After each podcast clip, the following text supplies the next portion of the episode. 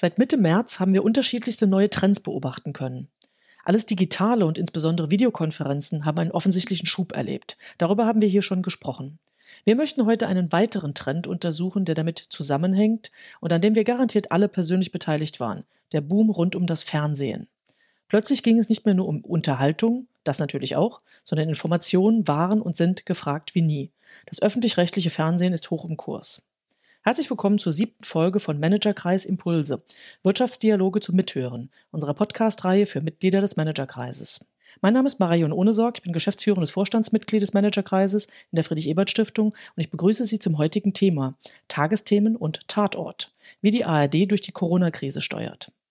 Wir beobachten im Bereich des öffentlich-rechtlichen Rundfunks aktuell gegenläufige Trends. Einerseits, der Bedarf nach Nachrichten in hoher Qualität war und ist immens. Wir alle haben abends vor Tagesschau, Tagesthemen oder Heute-Journal gesessen. Auch die Corona-Podcasts sind ein sehr gutes Beispiel dafür. Andererseits, neben dem Interesse an fundierten und aktuellen Nachrichten haben alle mit großer Begeisterung allabendlich Serien und Filme konsumiert. Und hier wird es spannend.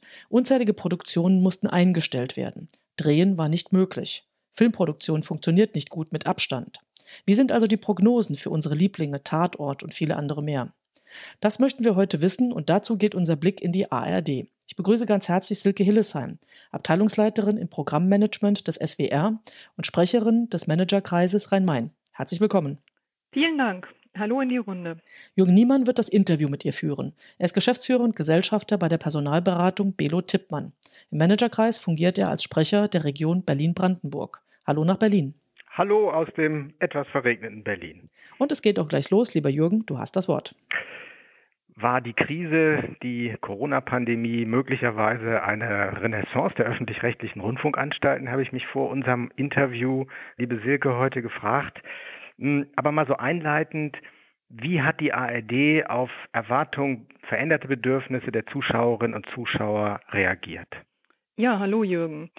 Die Information, die stand bei uns ganz klar im Vordergrund. Es gab ein gesteigertes Informationsbedürfnis und um dem gerecht zu werden, haben wir, also das erste von März bis Ende Mai, die Sondersendung ARD Extra nach der Tagesschau um 20 Uhr ins Programm genommen. Und neben dieser täglichen Sonderanstrengung gab es zahlreiche neue Formate, die die Bevölkerung sehr passgenau über die Pandemie informiert haben. Und ein ganz überwältigendes Interesse fand das Coronavirus Update, das bestimmt viele gehört haben. Ein Podcast mit dem Chefvirologen der Berliner Charité, Professor Drosten. Und allein dieser Podcast hat über alle Plattformen hinweg 43 Millionen Mal bis Ende Mai seine Zuhörer gefunden. Darüber hinaus haben natürlich auch die Landesrundfunkanstalten mit zahlreichen Sonderformaten auf die jeweilige Situation in den Ländern reagiert. Und hier zeigt sich gerade auch die föderale Stärke der ARD. Ein weiterer Schwerpunkt lag bei uns auf den Lern- und Wissensprogrammen. Schon in der ersten Woche der Kita- und Schulschließung haben wir gehandelt. Es gab zusätzliche Angebote, die Eltern und Kindern helfen sollten, den versäumten Schulstoff nachzuholen. Und in vielen Vormittagsflächen der Landesrundfunkanstalten sind diese Programme eingeflochten worden. Die Mediathek hat unter dem Titel Schule zu Hause bundesweite Lernangebote für Kinder aller Altersgruppen zur Verfügung gestellt. Und ein ja, wichtiger Punkt war natürlich auch, den neuen Alltag zu meistern. Und hier hat die ARD seelische Unterstützung angeboten. Ich denke hier insbesondere an die Gottesdienstübertragung, als die Kontaktbeschränkungen vorhanden waren und die Kirchen dicht und die Landesrundfunkanstalten haben neben den Angeboten von ARD und ZDF christliche jüdische Gottesdienste übertragen und auch eine multireligiöse Feier zum Ende des Ramadan. Es gab auch spezielle Serviceangebote, zum Beispiel Fitnessangebote für das Homeoffice oder das Wohnzimmer oder Rezepte für die Corona-Küche. Und es sind auch ganz neue Wege gefunden worden, wie zum Beispiel die Kultur zu den Menschen nach Hause gekommen ist, gerade in Zeiten geschlossener Kulturhäuser und abgesagter Veranstaltungen. Es gab eine große digitale Bühne für Carmen aus der Staatsoper unter den Linden, virtuelle Museumsrundgänge. Und wir haben auch einen besonderen Blick auf die Kreativszene, die ja, ja insbesondere von der Krise getroffen war, geworfen der NDR mit einem Thementag Kultur trotz Corona und der SWR mit einem Schwerpunkt Hashtag Zusammenhalten für die Kultur. Festivals, die wurden ins Netz verlagert. Ich denke hier so an das Bühnenprogramm der Leipziger Buchmesse oder auch das große deutsche Dokumentarfilmfestival. Und um ganz sicher zu gehen, dass wirklich alle Teile der Gesellschaft mit Corona-relevanten News versorgt worden sind, haben die Landesrundfunkanstalten dann auch über die neueste Entwicklung in mehreren Fremdsprachen informiert. Und sie haben die sogenannten barrierefreien Angebote für Menschen mit körperlichen und geistigen Behinderungen ausgeweitet. Hier nenne ich nur mal das Stichwort Gebärdensprache, ja. also auch in der Tagesschau. Ja, Silke, das klingt für mich so ein bisschen nach der ARD als Schule und Seelsorger der Nation. Wie sind denn diese Angebote, die ja schon vom Programmschema, so wie wir es vor der Krise kannten, erheblich abweichen, wie sind die angenommen worden? Hm. Ja, es gibt eine repräsentative Umfrage von ARD und ZDF von Ende März. Und der zufolge ist das öffentlich-rechtliche Fernsehen die wichtigste Quelle sowie das stärkst genutzte Angebot, um sich über die Entwicklung des Coronavirus zu informieren. Mhm. Und selbst die Zielgruppe 18 bis 29, die ja ansonsten vorzugsweise im Netz unterwegs ist, für die war das öffentlich-rechtliche Fernsehen die wichtigste Informationsquelle zu diesem Thema. Wir haben eben über das ARD Extra nach der Tagesschau gesprochen und das hatte im Schnitt, um mal eine Zahl zu nennen, über acht Millionen Zuschauerinnen und Zuschauer. Und die meistgesehene Sendung war der Tag, an dem die Kanzlerin mit ihrer Rede zur Corona-Krise sich an die Bevölkerung gewandt hatte. Hier waren über 13 Millionen Zuschauer da. Auch das Nachrichtenflaggschiff der ARD, die Tagesschau, der haben sehr viele Menschen vertraut. Das waren knapp 19 Millionen Zuschauer und Zuschauerinnen am Tag auch eine klare, stärkere Nutzung der jungen Zielgruppen. Und du hast es eben so ein bisschen gesagt, es gab eine Renaissance des linearen Fernsehens und des Hörfunks.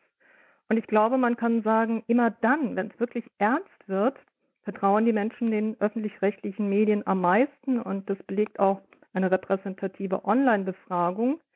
Und die sagt, dass 48 Prozent der Menschen gesagt haben, dass sie bei widersprüchlichen Angaben rund um das Coronavirus am ehesten den Angeboten des öffentlich-rechtlichen Rundfunks vertrauen. Ja, Sie an. Also Und ich, Silke, habe ganz ehrlich, auch aus eigener Anschauung, äh, nie so gerne Fernsehgebühren oder Rundfunkgebühren gezahlt wie in dieser kritischen Phase. Und ich meine, das ist ja auch so, wir haben eben die Jungen thematisiert, ja. die ja komplett anders sozialisiert sind, die gar nicht mehr mit dem Fernsehen aufwachsen ja. Und auch die haben sich in relevanten Situationen des Lebens, wie gesagt, auf uns verlassen. Und das ist auch eine Erfahrung, die andere europäische öffentlich-rechtliche Sender gemacht haben in Europa.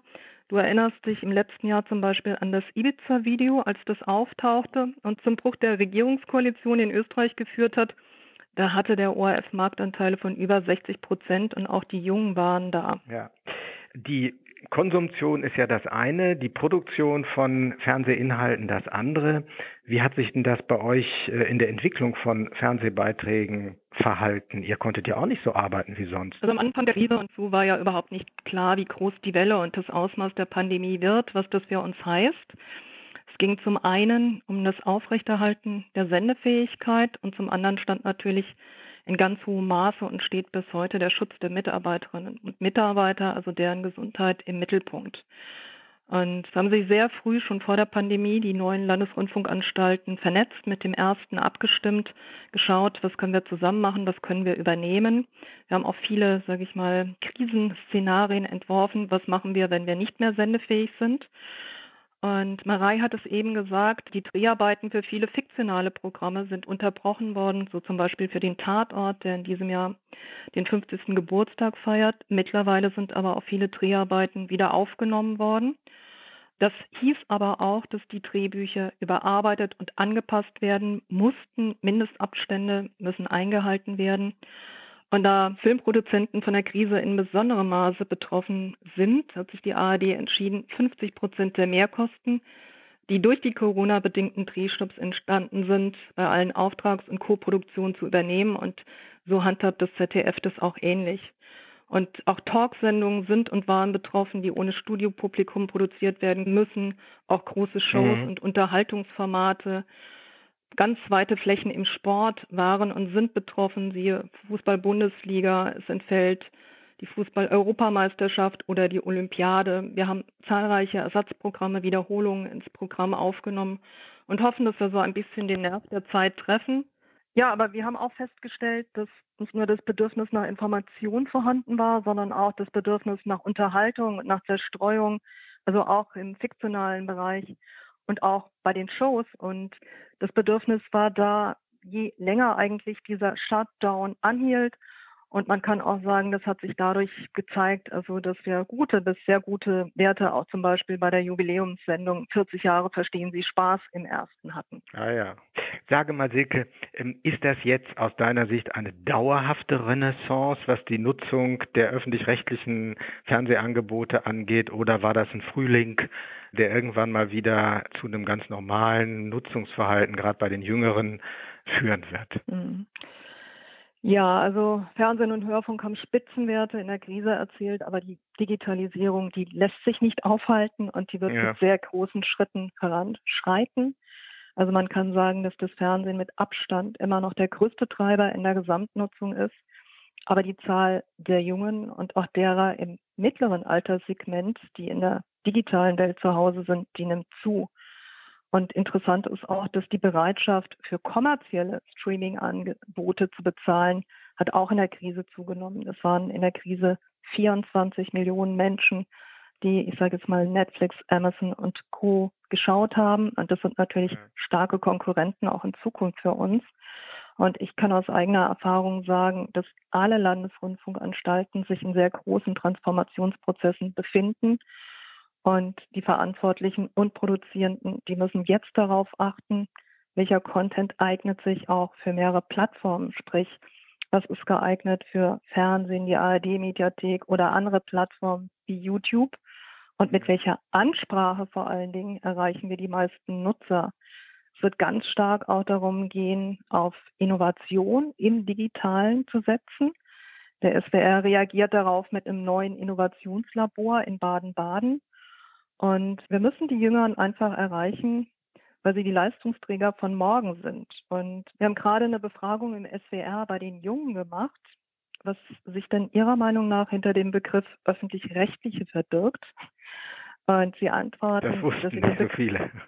genau, ja, dass sie den Begriff schon mal gehört haben, aber dann, damit können sie nicht wirklich was ja. anfangen. Erfreulich ist allerdings, dass sie die Tagesschau kennen. Und wir werden die ARD-Mediathek, also wo die besten Videoangebote und Livestreams der gesamten ARD gebündelt sind, weiter ausbauen. Es wird da noch mehr fiktionale Angebote geben hochklassige Angebote, wie zum Beispiel Event und Kriminalserien Berlin Babylon geht am 3. Oktober die neue Staffel an den Start. Auch die Audiothek wird gestärkt. Es gibt ein neues, innovatives digitales Kulturangebot in Mitteldeutschland. Kultur wird eine zusätzliche digitale Heimat in der ARD-Mediathek und in der Audiothek bekommen. Und wir kümmern uns auch um das Thema Historie. Die ARD wird jetzt perspektivisch mit rund 55 oder mit 50.000 Beiträgen bestückt, die so ein Stück Gedächtnis und Spiegel unserer Gesellschaft sind und die aus den Jahren vor 1966 datieren. Oh ja, also, da werdet ihr mich als Kunden haben, auf jeden Fall. Wie schön. Dann kann ich dir schon mal sagen, dass das Projekt am 27. Oktober startet. Das ist nämlich der UNESCO-Weltkulturtag so, des audiovisuellen Erbes. Also 27. Oktober. Ist notiert, Silke, ist notiert. Nun ist es ein bisschen früh, Bilanz zu ziehen, aber trotzdem nach deinen Erfahrungen in der Krise, was wäre jetzt deine persönliche Botschaft? Was sollte die ARD lernen? Was sollten wir als Konsumenten oder Fernsehzuschauerinnen und Fernsehzuschauer mitnehmen? Ja, du sagst, es ist noch ein bisschen früh. Also wir sind jetzt alle noch dabei, diese Learnings für uns zu definieren. Ich würde jetzt mal so die Bilanz für mich ziehen. Also die Menschen haben uns in der Krise vertraut und es gilt jetzt, dieses Vertrauen nicht zu enttäuschen. Und viele Sender haben in der Krise mit einem Claim gearbeitet, wie zum Beispiel für dich da oder zusammenhalten für. Und das ist meiner Meinung nach eine gute Botschaft auch für die Zukunft. Und mhm. ich finde, dass wir als öffentlich-rechtlicher Sender gerade in einer Zeit, wo sich die Gesellschaft so rasant verändert, noch verstärkt darauf achten müssen, dass wir Angebote für alle Menschen machen und deren Lebenswirklichkeit und Lebensräume wirklich gut abbilden. Und ich glaube, wir müssen auch darauf hören, was die Menschen in den Regionen bewegt. Und da wird das erste jetzt darauf reagieren mit einer verlängerten Tagesthemenausgabe ab dem 7. September mit einer neuen Rubrik, die heißt Mittendrin. Mhm. Und hier schauen die Tagesthemen auf das Brennglas der Region. Und ich denke, es wird insgesamt noch mehr Dialog mit den Zuschauerinnen und Zuschauern geben. Und es geht auch darum, dass wir andere Meinungen zulassen, dass wir sie anhören, ein Stück weit auch aushalten. Diversität wird verstärkt eine Rolle spielen. Jeder ja. vierte Deutsche hat einen Migrationshintergrund. Und es gibt ja auch schon, Entschuldigung, tolle Dialogformate im Frühstücksfernsehen der öffentlich-rechtlichen, nicht? Wo also vor Landtagswahlen beispielsweise Foren stattfinden. Da muss man nur für früh aufstehen, um die zu sehen. Absolut. Ja, es wird die Wahlkampfarenen geben. Wir haben ja auch im nächsten Jahr die Bundestagswahl, mehrere Landtagswahlen. Es wird diskursive Formate auch im Netz geben. Und ich denke, es geht auch gerade im Zeitalter von Fake News darum, dass wir die Werte dieses Systems kommunizieren. Und wir haben ja gerade in der Krise erlebt, wie wichtig das ist, die Info- und Bildungsinhalte anzubieten. Und um diese Werte, also das Einzigartige, sage ich jetzt mal, müssen wir dann auch hochhalten, wenn jetzt gerade in den 16 Landtagen in den nächsten Monaten über eine moderate Beitragserhöhung für ARD, ZDF und Deutschlandradio diskutiert wird. Es geht um eine Beitragserhöhung von 86 Cent im Monat auf 18,36 Euro. Und alle Landtage müssen zustimmen. Und das ist noch lange nicht geritzt. Und man kann sagen, wenn diese Erhöhung nicht kommt, dann geht es natürlich auch zu Lasten des Programms und dann wird das Programm schmaler. Ja. Und alle Häuser durchlaufen seit Jahren große Sparprozesse. ARD, ZDF und Deutschlandradio haben der KEF ihre Einsparpläne präsentiert. Und das wird auch in den nächsten Jahren so weitergehen. Ich finde, dass wir die ARD als Senderverbund unbedingt zusammenhalten müssen, weil das gerade unsere Stärke ausmacht, die sich im Programm zeigt. Und meine zentrale Botschaft wäre, ja, dass der unabhängige öffentlich-rechtliche Rundfunk eine sehr starke und lebendige Säule der Demokratie ist, der gerade im digitalen Zeitalter unverzichtbar sein sollte, damit sich die Menschen auf ihn verlassen können. Liebe Silke, einen Fernsehzuschauer hast du für die moderate Gebührenerhöhung gewonnen, nämlich mich auf jeden Fall. Diese 86 Cent wäre ich bereit, gerne zu zahlen. Äh, ich danke dir sehr herzlich für diese Insights. Es war außerordentlich interessant und ich freue mich auf das, was jetzt als nächstes kommt. Ich bedanke mich auch. Unsere heutige Folge hat gezeigt, wie die ARD mit dem gesteigerten Informationsbedürfnis umgegangen ist. Info- und Lernangebote haben geboomt.